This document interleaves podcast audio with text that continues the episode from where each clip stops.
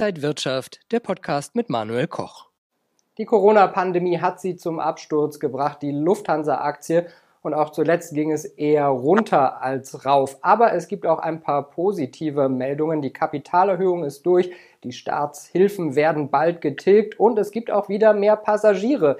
Ist die Lufthansa-Aktie also vielleicht auch eine Chance für Anleger? Darüber spreche ich jetzt mit Robert Halber von der Baderbank, zugeschaltet aus Frankfurt. Ich grüße Sie. Ich grüße Sie, Herr Koch. Herr Halber, es geht zwar aufwärts bei der Hansa, aber noch gibt es viele Probleme. Wie ist denn die momentane Lage? Ich würde sagen, sie ist äh, geläutert positiv. Auf der einen Seite ist die Hansa eben bereit und das macht sehr viel Spaß, dass die Staatshilfen immer mehr zurückgezahlt werden, weil der Staat ist nicht der beste Unternehmer. Das heißt, die Lufthansa kann natürlich dann wieder frei agieren. Vor allen Dingen ist ja auch äh, der Staatseinfluss, der weg ist, dann auch die Bedingung dafür, dass man zum Beispiel über Beteiligungen, Übernahmen, Fusionen nachdenken kann. Das ist sehr wichtig. Natürlich haben wir die Klimaschutzauflagen, die tun natürlich weh, weil damit ja die außereuropäische Konkurrenz nicht besonders betroffen betroffen ist. Das ist ein Wettbewerbsnachteil der europäischen Airlines, damit auch der Lufthansa. Und was natürlich auch positiv ist, äh, wenn Corona sich weiter so äh, positiv entwickelt, also dass wenn ich in Zukunft andere griechische Buchstaben äh, bekomme mit Corona, dann wird mehr gereist, dann sind die Auslastungsgrad auch höher und dann kann die Kranich Airline auch wieder Geld verdienen. Es heißt jetzt öfter, dass eventuell noch eine weitere Kapitalerhöhung durchgeführt werden müsste. Was bedeutet das denn?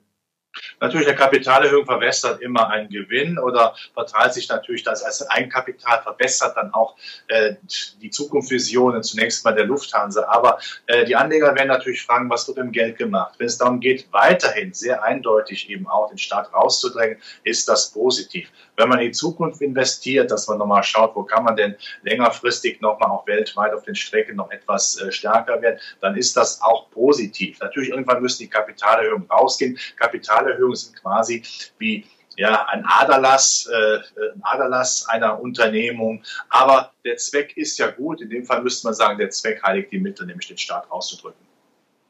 Es heißt, äh, der Preiskampf gerade auf der Kurzstrecke wird härter. Man sieht, die Lufthansa hat auch schon neue, kleinere Maschinen bestellt. Auf der Langstrecke, die besonders profitabel ist, da könnte die Lufthansa wieder ihre Karten ausspielen. Ist sie richtig aufgestellt für die Zukunft? Die Langstrecke ist wichtig, aber natürlich muss man sehr klar erkennen, wenn die EU jetzt ihre Klimaauflagen sehr stark verschärfen wird, was Kerosinsteuer angeht, was äh, Beimischung von, äh, von äh, synthetischen Kraftstoffen angeht und generell äh, CO2-Bepreisungen anhebt, dann ist das natürlich unfair, wenn man sieht, dass in anderen Ländern der Welt, auch außereuropäisch, also in Asien, im arabischen Raum, äh, zum Beispiel auch bei, bei der türkischen Airline, dass die natürlich dann einen Wettbewerbsvorteil haben. Die werden natürlich dann nur in Europa tanken, wenn es unbedingt sein muss und können damit natürlich eigentlich einigermaßen ihre Preise halten bzw. ihre Margen dann hochhalten. Hier appelliere ich sehr klar auch wenn man vielleicht nicht auf mich hört, an die EU, dass man natürlich sagt, also wir sollten bitte nicht nur Klimaschutz ideologisch betrachten, sondern eben auch betrachten, dass wir eine Wettbewerbsfair Fairness weiterhin an den Tag legen. Denn es ist der Umwelt nicht geholfen, wenn äh, Deutsche und damit oder europäische und auch die Lufthansa weniger äh, fliegt, dafür andere fliegen, die aber dann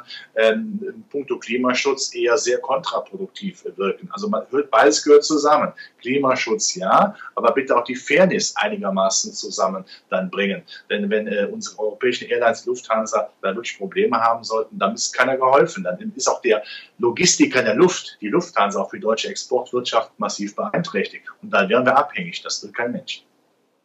Die Aktie hat ja enorm stark verloren. Ist sie jetzt was für Anleger mit Risikofreude und Geduld?